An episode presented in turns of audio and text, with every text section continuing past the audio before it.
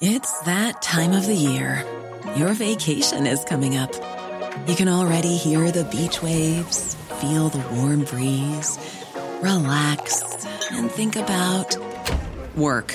You really, really want it all to work out while you're away. Monday.com gives you and the team that peace of mind. When all work is on one platform and everyone's in sync, things just flow wherever you are. Tap the banner to go to Monday.com.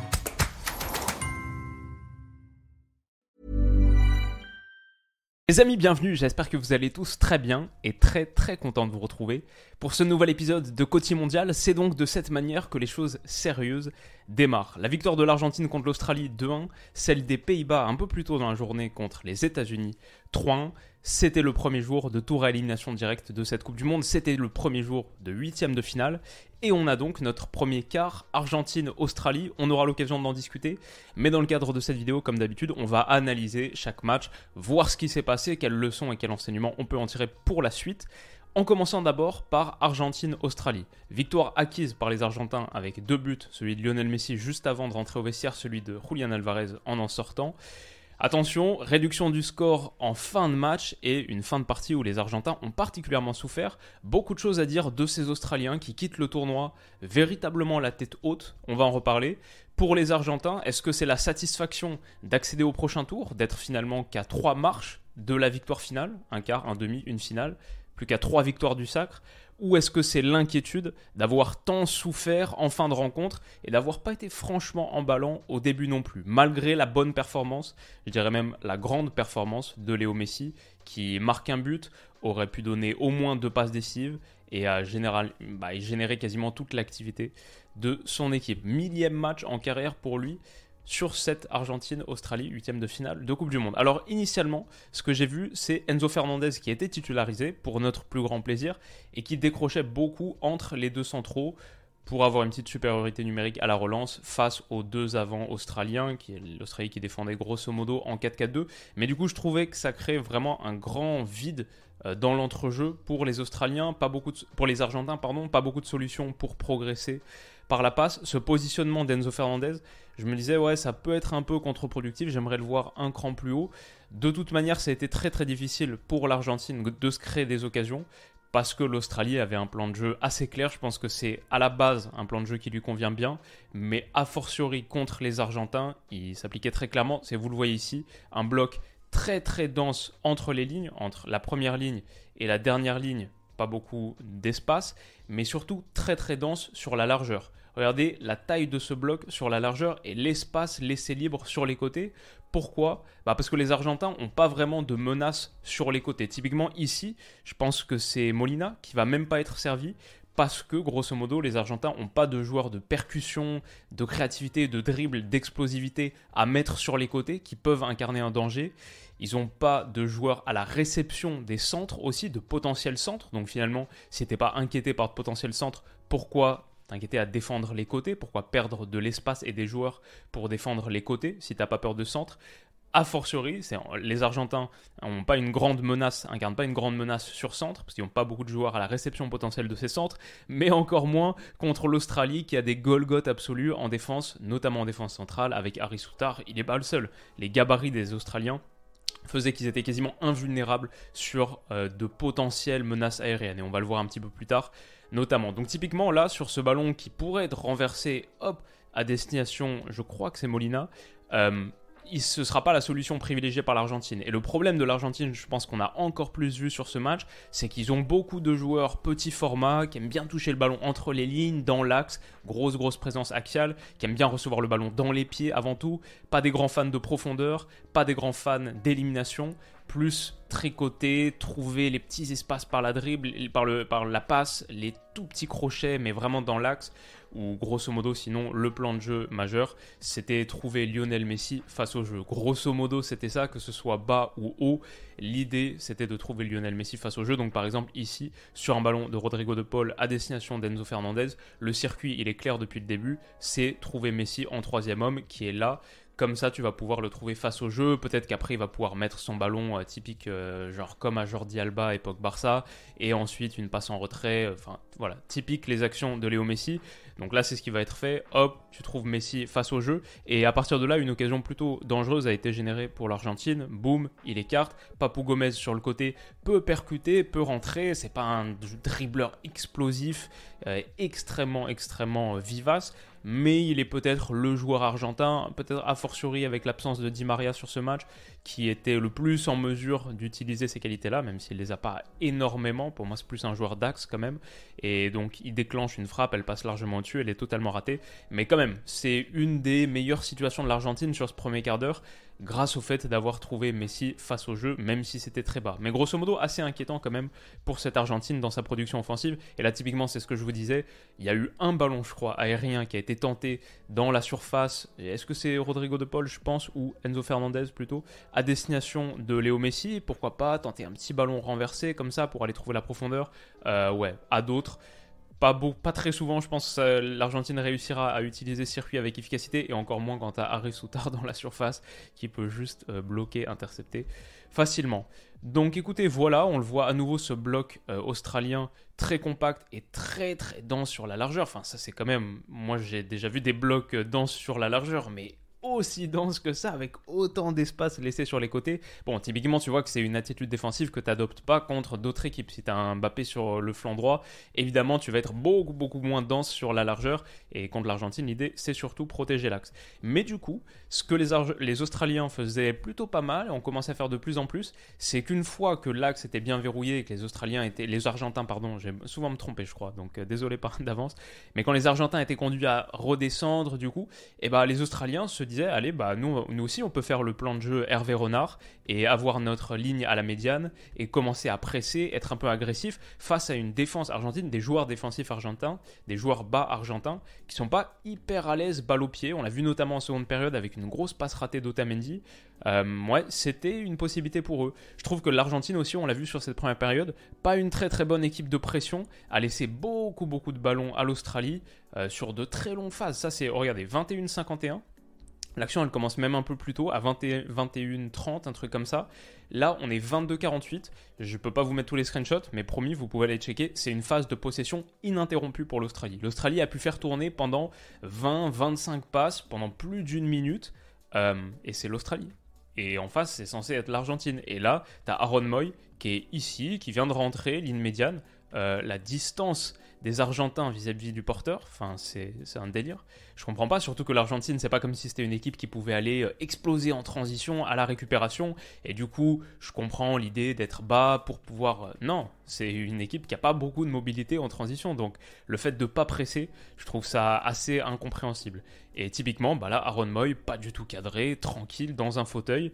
Il peut faire sa passe masquée, mine d'ouvrir son corps pour une passe latérale. Et en fait, non, hop, à destination de Jackson Irvine, là, qui est entre les lignes. Vous allez le voir, il fait mine d'ouvrir le corps et hop, super passe qui est mise pour Jackson Irvine là. Et l'Australie peut avoir un mouvement dangereux, hop, permet d'écarter sur notre ami, celui qui a pris le carton jaune un peu stupide, Beish. Il me semble que c'est lui, à moins que ce soit Lecky sur cette action. Mais c'est comme ça que l'Australie euh, obtient son premier corner. Et ça, c'est un peu le plan de jeu de l'Australie. Euh, corner, coup de pied arrêté, Harry Soutard de la tête. C'est ce qu'ils ont tenté une première fois, ça échoue, mais ils en ont un second quelques minutes plus tard, et cette fois, ils vont trouver la tête du monstre. Ils vont trouver la tête d'Harry Soutard, hop, qui s'élève par-dessus tout le monde. cette, image, elle est impressionnante. Et sa tête est contrée ici, heureusement, par Cristiano Romero, je crois, heureusement, pour l'Argentine. Euh, qu'est-ce que c'est que ça? Oui, ça c'est juste l'action qui amène au premier but. Donc quand même l'Argentine a eu quelques moments de pression. Finalement, c'est ça qui est intéressant, c'est qu'on a, j'ai montré à quel point ils étaient aussi apathiques et passifs sans ballon. Leurs deux buts viennent de situations où, ok, là ils y vont, et là ils se mettent à, mettent à être agressifs sur le porteur. Ici, c'est Beish qui est un petit peu pris dos jeu, ok, qui essaie de se retourner, et c'est Messi qui le prend en chasse et qui va le conduire à dribbler directement en touche. D'ailleurs, il va y avoir, comme vous en, vous en souvenez pardon peut-être, une petite friction entre les deux, euh, Messi, parce qu'il y a sept accrochages en dehors des limites du terrain. Euh, ouais, ça devient un petit peu violent. Et lui ensuite va s'énerver, direct sur la touche, direct sur la remise en jeu. Là, c'est là, c'est ce que j'ai trouvé totalement stupide et vraiment un coup de karma pour lui. Une action où il a vraiment montré son manque de nerfs, on va dire. Euh, va mettre un taquet au joueur qui reçoit. Euh, ouais, s'engueule un petit peu on passe sous silence le commentaire, mais si vous connaissez un petit peu les Australiens et euh, les, insultes classiques britanniques, peut-être que vous l'avez celle-là. En tout cas, coup franc obtenu par Léo Messi, ça va être tapé dans la boîte, dégagé, mais ça revient sur Messi ici, et c'est de là que vient le but. Il va rentrer intérieur, classique, enfin ça c'est une action qu'on a vue un million de fois, rentre intérieur, petit appui, et il peut être retrouvé pour aller déclencher à l'intérieur de la surface de réparation sur son pied gauche. Boum, à nouveau, qu'est-ce qui se passe? Messi trouvé en troisième homme. 1, 2, 3, passe, ça revient sur Messi, et il va enrouler côté opposé, petit filet. Bon, je pense que c'est plutôt un contrôle raté de Nicolas Otamendi euh, qui va être comptabilisé comme une passe décisive. Mais Messi ne se fait pas prier, enroule, frappe classique, hum, plat du pied, euh, ras de terre. Et ça fait 1-0 pour l'Argentine. Euh, un but mérité, je sais pas. Finalement, c'est plus la lumière qui vient de Messi parce qu'il n'y avait pas eu beaucoup d'occasions à générer jusque-là. À partir de ce 1-0, ça va aller mieux, mais il y aura quand même des petites sautes de concentration, des petits moments où on voit que cette Argentine est une équipe quand même très fébrile. Ici, Nicolas Sotamendi, c'est au retour des vestiaires, je crois 50e minute, passe en retrait pour Emiliano Martinez, bah juste pas assez appuyé en fait, mais son gardien totalement dans la sauce, en grande difficulté. Et qui est-ce que c'est ici? C'est le gars qui joue en D2 japonaise euh, qui a marqué contre la Tunisie, Michel Duc, qui est tout proche de d'égaliser. Alors voilà, ça c'était au retour des vestiaires, petite panique, mais grosso modo ça va mieux pour l'Argentine en seconde période, initialement. Et c'est à nouveau sur un acte de pression mené par Rodrigo de Paul. Alors euh, là, il vient de très très bas. Je vous ai pas inclus le screenshot avant parce que j'ai peur que la FIFA me strike encore une fois. Mais il vient de très très bas et il va poursuivre sa course et il va encore la poursuivre sur le gardien. C'est pas une pression. C'est ça qui m'inquiète aussi pour l'Argentine, c'est que c'est pas une pression collective, bien construite, bien orchestrée. Non, c'est juste un acte individuel euh, de gars un peu énervé qui veut euh, impulser quelque chose, comme Messi en première période, comme l'action que j'ai montrée avec Messi. Il était le seul à aller au, pressing sur le porteur. Bah là, c'est pareil, Rodrigo de Paul, il va chasser, un petit peu comme un forcené, hop, il y va. Bon, bah du coup, ça finit en 2 contre 1. Mathieu Ryan qui est obligé. Alors, il s'en sort pas très bien, mais honnêtement, il est mis dans une situation difficile. Et du coup, rate son dribble. Julian Alvarez, hop, euh, qui se retourne très bien. Je trouve que le geste il est très bien senti par Julian Alvarez. Moi je connais beaucoup de joueurs qui ici chercheraient plutôt à, temporiser, à se remettre. Et en fait non, lui il déclenche en première intention. Il a vraiment un vrai sens du but. Ça fait 2-0. Et voilà, l'Argentine a sécurisé son avantage. Rodrigo de Paul ne sera pas crédité d'une passe décisive. Pourtant, il n'est pas passeur décisif, mais il est véritablement presseur décisif, comme l'un d'entre vous m'a fait remarquer sur Twitter. Très bon commentaire. Sous mon, sous post, je disais euh, Rodrigo de Paul, passeur décisif sans toucher le ballon. Mais presseur décisif, c'est encore mieux. Je, préfère encore cette, appellation. Bravo à celui qui a, trouvé ça. Mais donc, voilà en gros pour l'Argentine. Euh, derrière, on va avoir quelques situations un peu le Lionel Messi show, où ici, par exemple, boum, au milieu de trois Australiens, la mer Rouge qui s'ouvre, hop, Petite foulée, accélération, je ralentis un peu les screenshots. Pour pas prendre un strike, il va aller ici dans l'espace, hop, puis une seconde, pardon, puis une seconde fois, petit pont sur Harry Soutar, merveilleux, et il a juste pas le temps de déclencher sa frappe, mais on a failli assister à un des buts du tournoi. Alors malheureusement pour l'Argentine, ils encaissent eux le but de la réduction du score. Franchement, ça vient un peu de nulle part. Je vais dire pour le coup, ça provient pas vraiment d'une fébrilité argentine, c'est surtout à quel point ils ont été fébriles après avoir encaissé ce but. Mais le but, il est très très chanceux. C'est une frappe bah, de Goodwin qui est contrée, je pense, par Lisandro Martinez. Hop, c'est vraiment vraiment pas de chance. Euh, la frappe, elle part dans les nuages, totalement à côté. C'est un but un peu un flouk, comme on dit en anglais, venu de nulle part, un peu chanceux, heureux. Mais moi, c'est surtout derrière la réaction de l'Argentine qui, là, dit beaucoup de choses. Et là, qui est véritablement inquiétante. Avec bah, notre ami Beish, qui avait pris un gros coup de karma en première période, qui a failli planter, ce qui là aurait été le but de la Coupe du Monde sans l'ombre d'un doute, surtout vu le scénario, pour égaliser contre l'Argentine alors que tu perdais 2-0 pour passer à 2-2 en huitième de finale de Coupe du Monde à la 80e minute. Et ce qu'il réalise, hop, la percée, bas deux Argentins, 5 Russes dans la surface de réparation, hop, en bas un troisième, je pense que c'est Otamendi là qui twerk. Et derrière, il faut un retour salvateur, salvateur de Lisandro Martinez, tacle énorme, magnifique, euh, très content félicité par Emiliano Martinez, ça aurait pu tourner au vinaigre pour l'Argentine. Ça aurait davantage pu tourner au vinaigre parce que Lisandro Martinez a eu deux très très belles balles de but données par Léo Messi qui aurait pu finir avec au moins une passe décisive. Celle-ci par exemple, hop, le décalage parfait. Euh, je sais pas si ça rebondit un peu ou s'il a totalement perdu confiance depuis qu'il a été sorti du 11 après le match contre l'Arabie Saoudite, mais ça passe largement au-dessus pour Lautaro Martinez. Et ici encore, en transition, une nouvelle, pied gauche, et il bute sur Mathieu Ryan. Ça a été tellement, tellement chaud pour l'Argentine qu'à la toute fin, 96-32, l'Australie a eu une occasion en or, en or, avec Quall, le gars dont on avait parlé en début de mondial, l'Australien à suivre, la petite pépite qui vient de signer à Newcastle United, qui jouera, je pense, à partir de janvier, en tout cas qui appartient au club à partir de janvier, peut-être il sera reprêté au Central, Central Coast Mariners où il évolue si je ne me trompe pas, mais bref, qu'à cette occasion, à la 96-35, ça, quelle histoire ça aurait été, c'est stoppé du bras gauche par Emiliano Martinez, c'est cadré, hein. cet arrêt là, incroyable et derrière il se couche dessus. Euh, la réaction des Argentins entre prière et euh, demande de temporisation de, calmer le rythme, euh, le gars qui s'écroule sur le sol et le match va prendre fin de cette manière. Mais comme je l'ai tout dans la foulée, un vrai coup de chapeau à l'Australie ils sont venus avec des joueurs de D2 japonaises et ont fait trembler l'Argentine jusqu'au bout. Non seulement ça, mais on fait une Coupe du Monde où ils ont tenu tête au Danemark, où ils ont marqué le premier but contre l'équipe de France, même si derrière on a déroulé, où ils ont battu la Tunisie, sortent de, leur groupe avec 4 points devant les Danois et font ce match contre l'Argentine. Et quand je dis ils sont venus avec des joueurs de D2 japonaises, c'est pas de l'exagération, ils ont au moins deux joueurs de D2 japonaises. Mitchell Duke, il joue à Fagiano Okayama en J2, en Ligue J2 quoi. Et c'est pas le seul. Il y en a un autre qui est Albirex, un truc comme ça. En D2 japonaise, c'est le nom du club, qui est pas titulaire. Pour le coup, Duke est titulaire. Sinon, les autres, c'est c'est pas encore pire, mais je veux dire, les autres, c'est beaucoup de A-League, c'est Central Coast Mariners, c'est Melbourne Victory, euh, non, Melbourne FC, je pense, pour la plupart. Sinon, euh, quoi, t'as Stoke City, euh, de la D2 anglaise, le meilleur joueur, celui qui est le côté le plus fort sur Transfermarkt, c'est Mathieu Ryan, le gardien, 5 millions d'euros. Il est à Copenhague, il n'est même pas titulaire. Donc l'Australie est venue vraiment, vraiment avec des seconds couteaux, avec un des effectifs les plus faibles du tournoi, et a sorti cette Coupe du Monde. Grand coup de chapeau. Ma note du match, du coup, pour finir, je dirais que c'était un match pas fantastique. Euh, j'aurais aimé voir une Argentine beaucoup plus protagoniste, mais on a eu quelques éclairs individuels. Ça restait un huitième de finale de Coupe du Monde et on a eu de l'enjeu jusqu'au bout. Donc, quand même, je vais dire un bon 13 sur 20.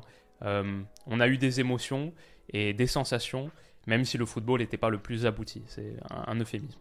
Voilà pour Argentine-Australie. Et quand même la qualification des Argentins, donc en quart de finale, qui vont jouer? Exactement comme je l'avais mis sur mon tableau final, mais par contre pas dans ma vidéo preview de ce matin où je voyais la victoire des États-Unis, qui vont jouer les Pays-Bas. Les Pays-Bas de Louis van Gaal, vainqueur donc des États-Unis de Greg Berhalter, but de Memphis Depay à la dixième minute, Danny Blind juste avant, Dale Blind, pardon, Danny c'est le, père et on va le voir tout à l'heure, Dale Blind juste avant la mi-temps 45 plus 1, le coup de massue véritablement, Denzel Dumfries qui alourdit le score après que Wright ait inscrit un but un peu bercampesque contre ses Pays-Bas pour réduire le score à 2-1 à la 76e minute. Alors qu'est-ce qu'on peut dire de la prestation des hommes de Louis Van Gaal et de Denzel Dumfries qui a fait un match extraordinaire, buteur, double passeur décisif, un but sauvé avec un retour sur la ligne, énorme activité sur son côté. Denzel Dumfries, c'est une des grandes performances de cette Coupe du Monde, là, ce huitième de finale.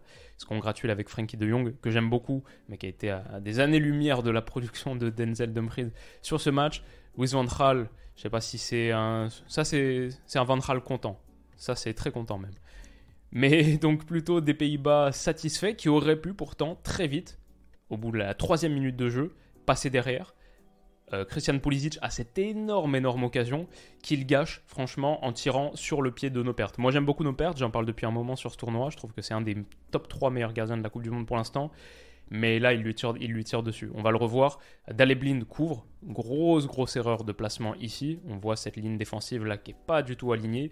Et Weston McKennie qui sent bien le coup pour le coup et qui va mettre un petit ballon à destination de Christian Pulisic. Là, sur un retour de corner, euh, ça rappelle dans une moindre mesure Neymar, pour Marquinhos contre le Bayern, le match dans la neige là, sur retour de corner, toute la défense est en train de remonter, hop, pied gauche qui prend toute la défense à revers pour un gars que tu pensais hors jeu, qui n'est pas, c'est juste dommage qu'il tire vraiment exactement sur le pied de nos pertes. Donc voilà, ça reste à 0-0 là-dessus. Euh, ce qui était intéressant pour les Pays-Bas, c'est que initialement les États-Unis pressaient et en 3 contre 3, on le voit là, les trois euh, avants américains, Pulisic, Wea et comment il s'appelle? Ferreira qui a tenu qu'une seule mi-temps, je me souviens plus exactement de son nom, c'était sa première apparition sur cette Coupe du Monde et il a été sorti au bout de 45 minutes pour faire place à Joe Reyna. Mais donc les Pays-Bas qui étaient à 3 derrière, euh, Van Dijk, Ake, Timber. Du coup, il y avait tout le temps Frankie de Jong qui décrochait pour faire une supériorité numérique à la relance et pour battre ce trio. Donc le pressing américain était plutôt neutralisé. Et quant à Frankie de Jong, la machine à battre des pressings, c'est tout de suite beaucoup plus simple. Cette séquence, quand je l'analysais à la base, je me disais ok, c'est plutôt anodin. Enfin, je l'avais inclus et noté pour parler de ce que faisait Frankie, le 4 contre 3, etc. Comment les Pays-Bas se sortaient de la pression. Mais ce que j'avais pas réalisé par contre, c'est que ça, c'est la séquence qui amène le but. J'avais pas noté que ça provenait d'aussi bas. Il y a un bel échange là, je vais essayer de voilà pas aller trop vite. Comme vous le savez, on est de plus en plus vigilant avec les copyrights, mais voilà, bel échange, tac, ça, repart derrière, ça recycle, hop. Et finalement, c'est cette séquence, hop, Daleblin, boum, qui remet, bah, je pense que c'est sur Martin de Roon, ou non, non, il la met directement, il me semble, si je me trompe pas, hop, pour Memphis de paille là, qui est venu décrocher. Vous le voyez pas encore, mais il va arriver dans cet espace, ouais, voilà, c'est ça, boum, pour Memphis, qui a décroché, qui va la remettre sur De Roon, De Roon face au jeu pour David Klassen. Euh, franchement, ça c'était ça c'était une séquence grand art avec David Klassen qui remet encore pour Memphis Depay. La succession et la combinaison de triangles, là on a vu du Cruyff et Memphis Depay qui trouve Cody Gakpo qui accélère pour Denzel Dumfries qui s'entre en retrait.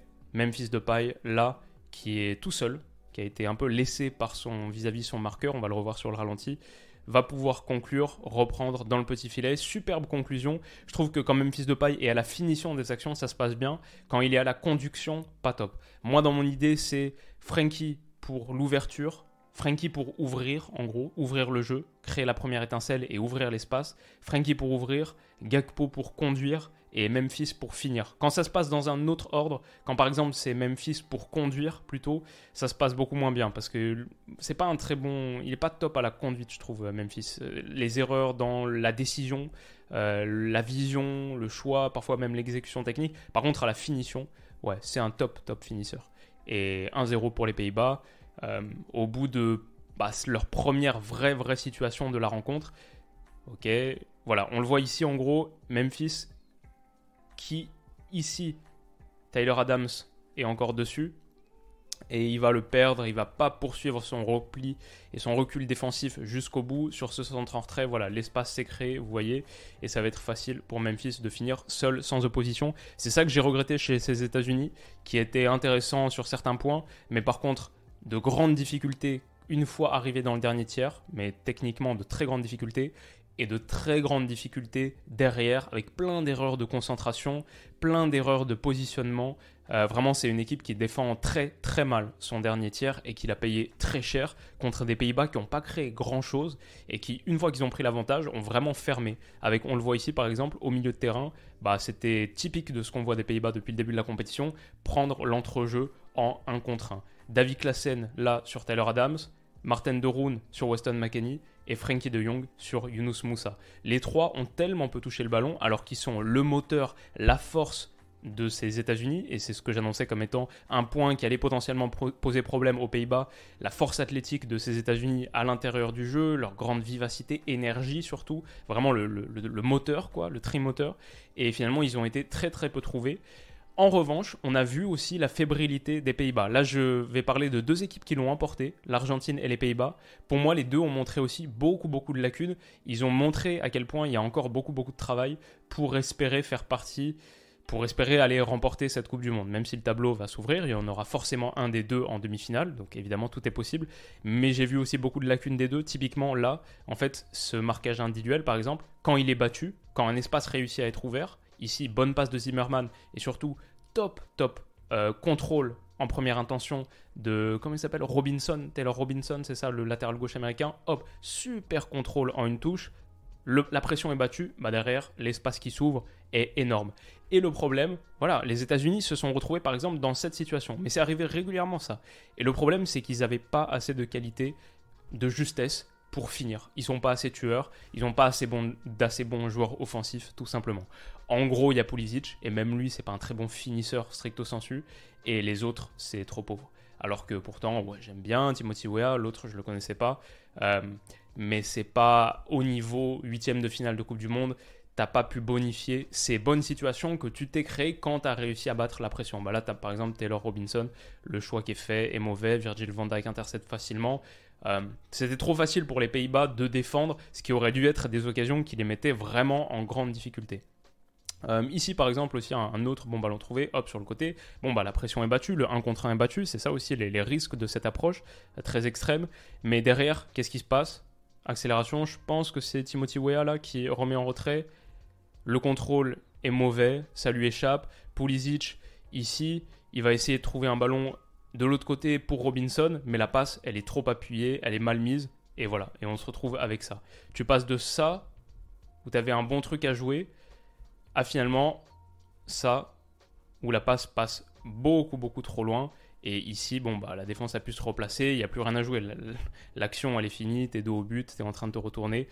Euh, Taylor Robinson, voilà, ça c'est la fin de l'action. Il adresse un centre dans la niche de nos pertes, il n'y avait personne à la réception les États-Unis payent leur manque de qualité. Pourtant, les Pays-Bas, même si sur 30 minutes, je trouve qu'ils ont plutôt bien protégé leur axe, plutôt bien bouché leur axe, ils ont de plus en plus laissé des espaces. On a vu que c'était pas infaillible en gros. Moi, pendant une demi-heure, je me disais, ah ouais, la masterclass défensive de Louis Van Gaal. C'est vraiment ça l'angle de ce match.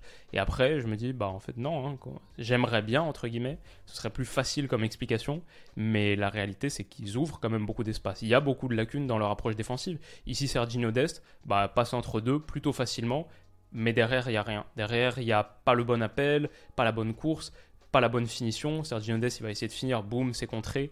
Encore une fois, les États-Unis n'ont pas réussi à profiter de leur moment, alors que les Pays-Bas en face, bah, c'était tout l'opposé. Ils ont eu deux situations en première mi-temps, ils ont eu deux tirs cadrés, ils marquent leurs deux buts sur deux actions qui se ressemblent terriblement. À nouveau, Denzel Dumfries qui est tout, trouvé sur le côté.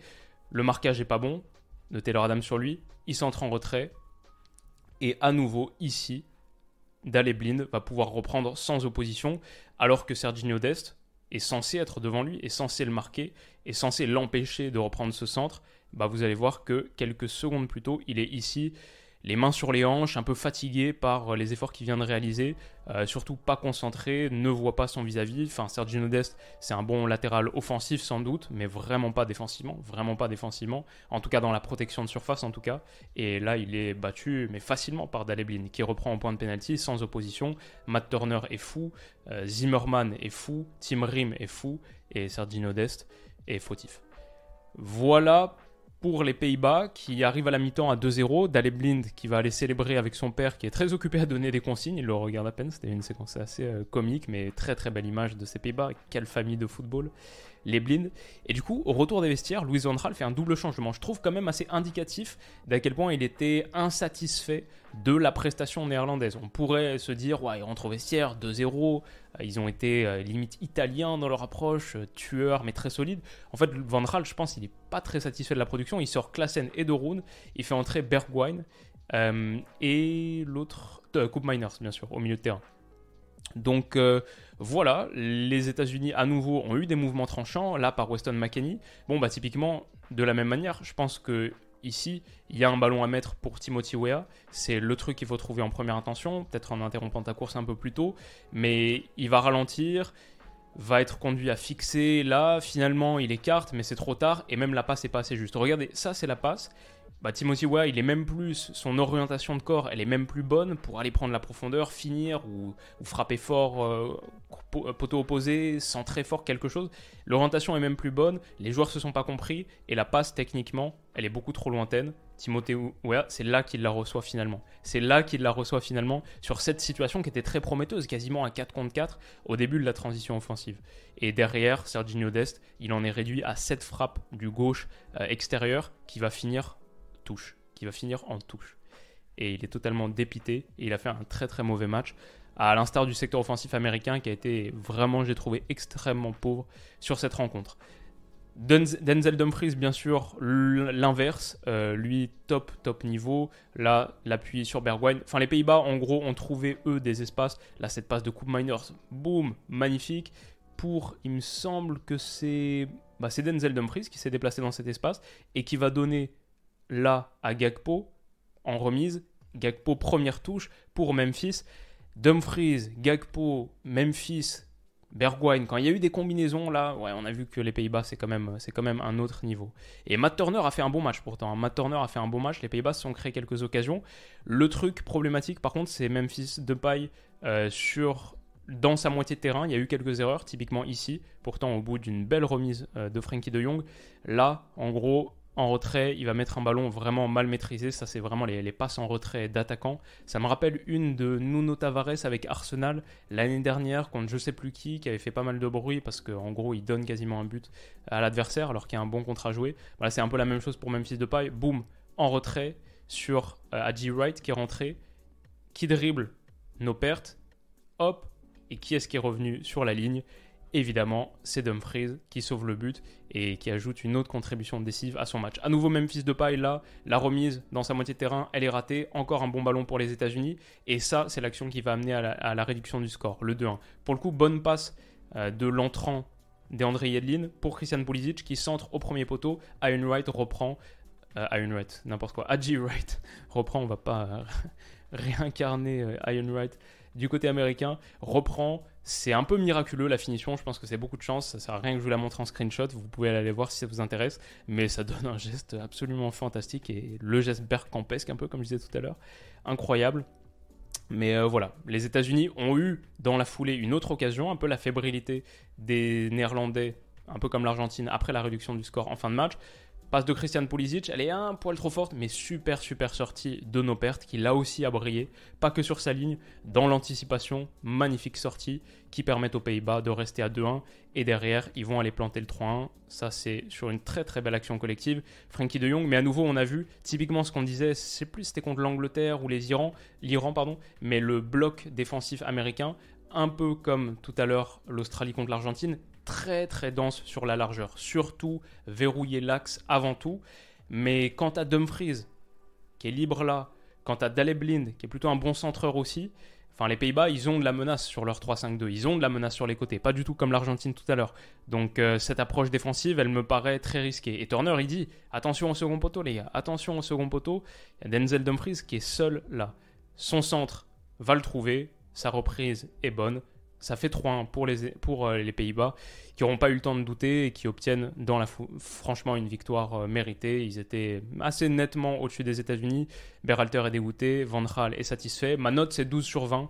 Je trouvais que le match était correct, mais pas le plus emballant du monde. Pourtant, moi, le projet de jeu néerlandais sur la première mi-temps, par exemple, il m'a pas déplu. Euh, je trouve que c'est intéressant, un projet, un projet de jeu qui est bien mené, l'axe verrouillé, faire très très mal en transition, super bien exploiter la largeur. Enfin, c'est intelligent, c'est finement joué. Et l'effectif, c'est pas un effectif qui déborde de qualité individuelle. Euh, c'est pas peut-être le jeu néerlandais dont on a l'habitude, ça fait longtemps qu'on l'a pas vu aussi. Euh, mais en tout cas celui qui est historiquement souhaité sur les plateaux de télévision. Moi, je regardais un petit peu euh, la chaîne 1 euh, néerlandaise. Number One, c'est plus, c'est pas Zigo, c'est pas ESPN, c'est la vraie une quoi. Ils ont leur petit plateau de discussion. Il y avait Van der Vaart, Marco Van Basten qui discutaient, etc.